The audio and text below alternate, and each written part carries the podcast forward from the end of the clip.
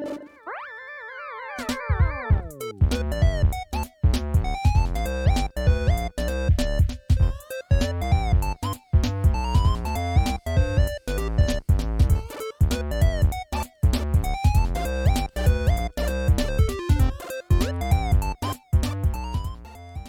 Bienvenidos al podcast de Fixter Geek, donde hablamos de tecnología, desarrollo web y también de cómo convertirte en un desarrollador web consciente de su carrera profesional.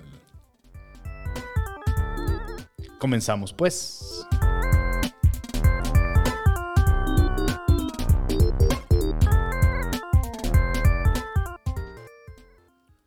Seguro tienes una idea de lo que es el open source.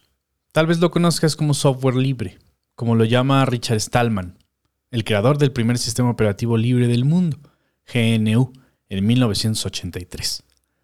Y al que a partir de los años 90 se le agregó el kernel conocido como Linux. Hoy en día, a este sistema operativo lo conocemos como GNU Linux, y es el más importante del mundo, pues más del 96% de los servidores más importantes de Internet corren en servidores Linux. Aunque podemos encontrar a Richard en medio de muchas polémicas, su iniciativa de software libre y su definición siguen siendo su aportación más importante. El software libre, como su nombre lo dice, no está condicionado a ningún muro legal, ni está obstaculizado por ningún dueño de software privativo, lo que le permite al software libre ser libre, así como tú eres libre, ¿verdad? Aunque el término open source es más ampliamente conocido los dos representan lo mismo, la posibilidad de ver cómo se ha construido un determinado software. ¿Para qué? Para aprender de él, por supuesto. Richard pone un ejemplo con una pequeña historia sobre la educación de software con software privativo o propietario, que me hace sentido. Stallman dice que enseñar a programar a un estudiante con software propietario es como enseñar a fumar a un niño dándole cigarros gratuitos durante toda su escuela básica de tal forma que éste genere una adicción. Para cuando deja la escuela, su dependencia lo lleva a tener que mantener un gasto permanente toda su vida, pues necesita de la nicotina, pero ya no es gratis como en la escuela. Aunque el ejemplo de Richard Stallman es un poco extremista, no está alejado de la verdad. Me hace pensar en los programas que patrocinaba Microsoft en alguna universidad a la que asistí donde te dan estos paquetes de estudiante con un montón de software incluido y se forman clubs donde te enseñan a usar este software para que te vuelvas un usuario experto en ellos y al salir de tu carrera no tengas otra opción más que volverte usuario de pago permanente, solo para poder ejercer tu profesión. También me hace pensar en los diseñadores que usan como herramienta indispensable y principal una membresía muy costosa, como en el caso de las membresías de Adobe. Si lo piensas con calma y detenimiento, puedes ver que el ejemplo de Richard no está nada lejos de la verdad. Por eso nos ha dolido mucho la compra de Figma por parte de Adobe. El software libre u open source busca todo lo contrario, que podamos aprender en libertad, que podamos aprender de otros sin tener que comprar una membresía o pagar por nuestro aprendizaje. Pero el open source va todavía más allá permitiéndote reproducir con libertad. Es decir, puedes obtener beneficios al copiar a otras personas, personas que lo hicieron antes que tú, y obtener los mismos o más beneficios que ellos. Copiar está bien en el mundo del software libre. Si sientes que esta idea choca con lo que conoces, déjame decirte que sí, choca y muy fuerte con las reglas, principios y prejuicios que hemos ido acumulando en nuestra educación formal. Cuando pensamos en propiedad intelectual y en derechos de autor, esto ya es un tema polémico, pues ciertamente tienes acceso a estos derechos, pero al mismo tiempo se pueden debatir. Como dijo Foucault en 1973, el contenido proviene de una serie de procedimientos que ordenan el discurso para conjugar sus poderes y peligros, dominar el acontecimiento aleatorio y esquivar su pesada y temible maternidad. Lo que Foucault quiso decir es que cualquier creación es el resultado de un proceso histórico y social que ocurre dentro y fuera del creador. De modo que el autor por sí solo no existe. El creador construye su creación a partir de lo que ha ido aprendiendo y escuchando a lo largo de su vida. incluso su creación, se alimenta de ideas que ya existían mucho antes del nacimiento del propio creador. En palabras de este filósofo de los setentas, el creador es solo el medio de producción, transformación y difusión de las ideas que ya existían, pero no su creador. Claro que, al ser esto sumamente filosófico, aunque no menos real, en la práctica preferimos proteger lo que creamos para poder obtener beneficios económicos, por supuesto. No pensamos en la humanidad y la historia cuando queremos pagar por la comida. Lo que quiero que te lleves de esto que te estoy diciendo es que el software open source ha tenido y ha entendido que la mejor forma de hacer avanzar la tecnología es por medio de la libertad, de construir sobre los hombros de otros, pararse sobre hombros de gigantes, como dice la metáfora de Bernardo Chartresen en 1675. Por si no lo has notado, Estoy usando citas de gigantes de siglos pasados intencionalmente para formar las ideas de lo que te estoy diciendo el día de hoy. Pues construir a partir de las ideas de otros es la manera más original que encuentro de decirte que no existe nada original y que ser consciente de ello te libera para poder construir y crear sin la absurda presión de ser original.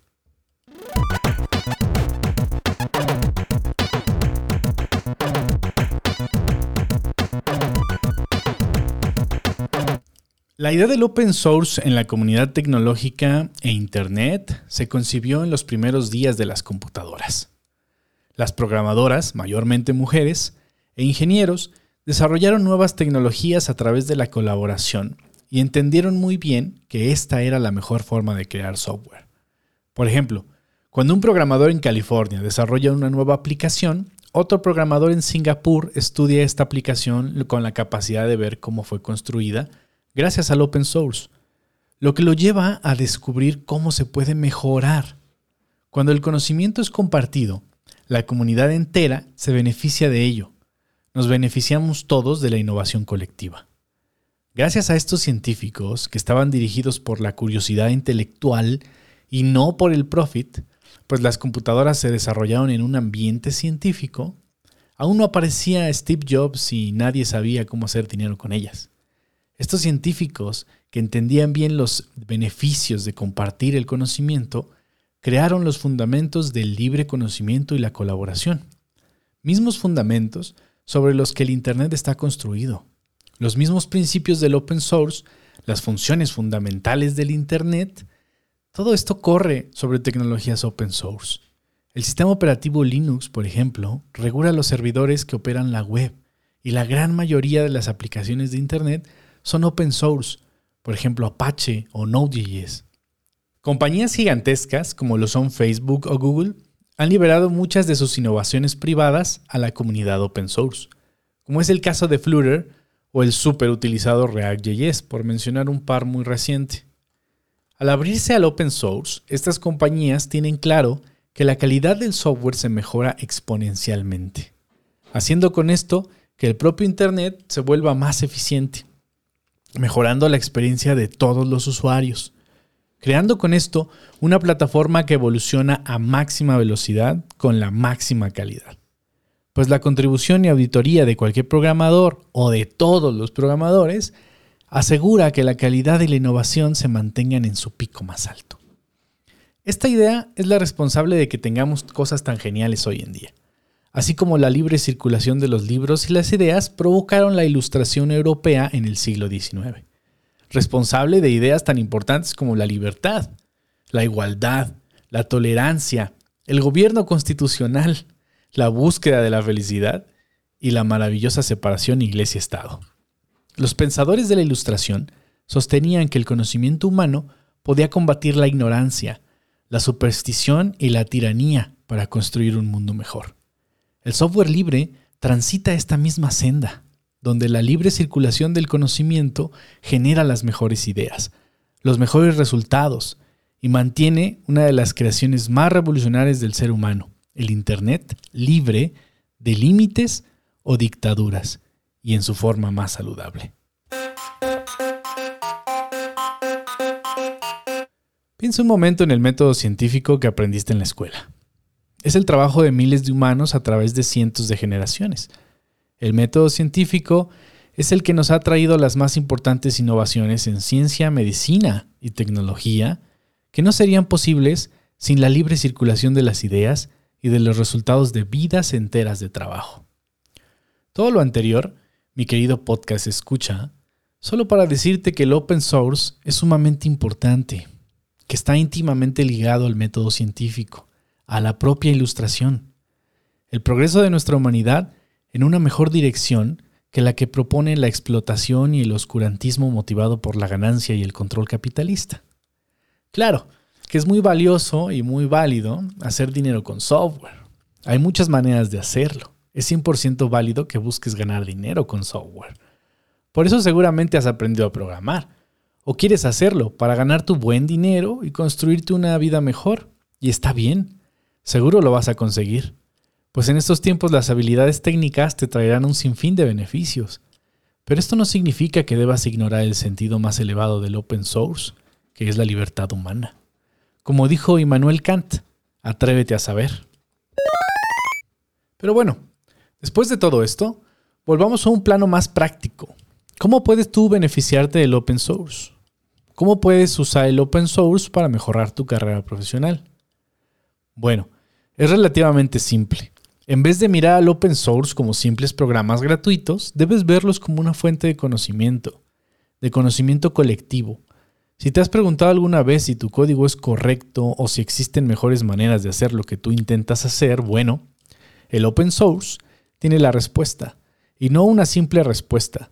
Tiene el mejor código que cientos de personas han podido concebir. Muy probablemente por un proceso de creación, audición y refactoring de varios años ya. Y tú tienes acceso a mirar el mejor resultado. Y tienes acceso a copiarlo. Ryan Florence, el creador de Remix y React Router, nos da una de las mejores recomendaciones en su Twitter. Él dice que cuando le preguntan cómo subir de nivel como programador, su cosa favorita es recomendar encontrar algún proyecto open source que se vea un poco más allá de su experiencia e intentar construirlo y mirar el código fuente solo cuando se está completamente atascado. Esto me lleva a reafirmarme en el método de Fixter Geek. Hemos colocado como premisa, casi como revelación divina, que la práctica es lo que realmente funciona para acelerar el aprendizaje. Tú esto lo sabes, y por eso sabes que construir cosas no tiene comparación a la hora de aprender algo nuevo. Construir tu portafolio puede que sea una de las cosas más saludables que hagas. Por ahí hay una creencia muy popular eh, de Malcolm Gladwell que dice que para convertirte en experto necesitas 10.000 horas de práctica deliberada. Así que sí, la mejor forma de sacarle provecho al open source para tu carrera es usarlo como fuente de aprendizaje, clonando proyectos para aprender cómo se han construido, lo que te lleva a poder construir cosas de similar complejidad. ¿Te imaginas a ti mismo construyendo software tan genial como algunos de los proyectos open source más populares? Spectrum, Ghost, GitLab, Free Code Camp o el increíble Code Sandbox. Sí, todos esos proyectos son open source y están ahí esperando a curiosos que quieran saber cómo se construyeron y aprender de ellos.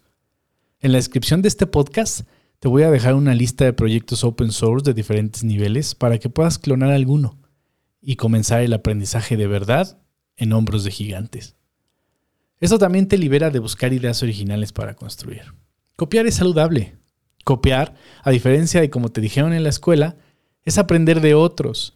Copiar para aprender, para dominar y entonces crearte algo que proviene de ti, algo que mejora incluso lo copiado.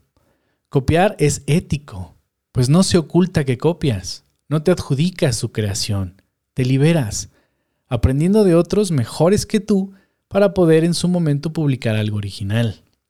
Y si has entendido el sentido del open source, entonces publicarlo libre para que pueda ser copiado.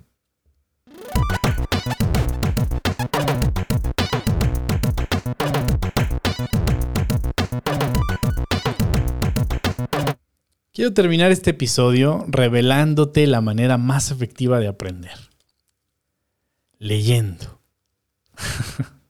Seguro ya me habías escuchado decirlo antes. Siempre te ando persiguiendo con la lectura de libros. Pero esta vez quiero ampliarlo. No solo la lectura de libros, también la lectura de código. Usa el open source a tu favor. Conviértete en un contribuidor del mismo. Puedes construirte una eh, carrera de forma pública, como lo hablamos en el episodio anterior. El open source es una gran manera de aprender en público, ser parte de la comunidad y aportar a proyectos open source no solo te hace visible, también te somete a ti y a tu código al más detallado escrutinio. No es de extrañarse que los mejores programadores del mundo son programadores open source. Tiene sentido, ¿no?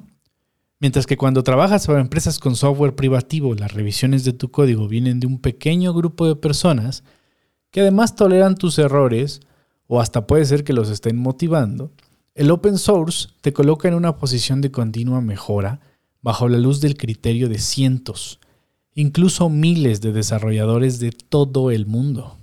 Bajo esta luz es imposible no mejorar.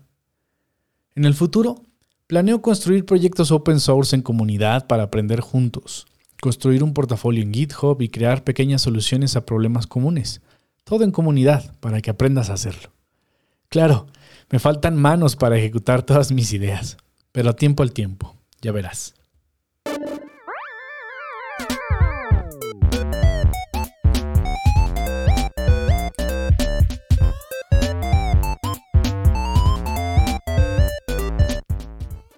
Mientras tanto, te invito a que clones un proyecto hoy mismo. Lo leas y lo reproduzcas. Pocos programadores se toman el tiempo de hacerlo. Pocos programadores logran subir al siguiente nivel. Es por eso que aunque parece que la industria está saturada, no lo está. Es decir, está saturada de programadores junior a los que les da pereza leer el código de otros. Mientras que la misma industria suplica desesperada por desarrolladores con experiencia en open source software, que quieren tomar las verdaderas oportunidades. Copia, lee, aprende, comparte, mejora, atrévete a pensar.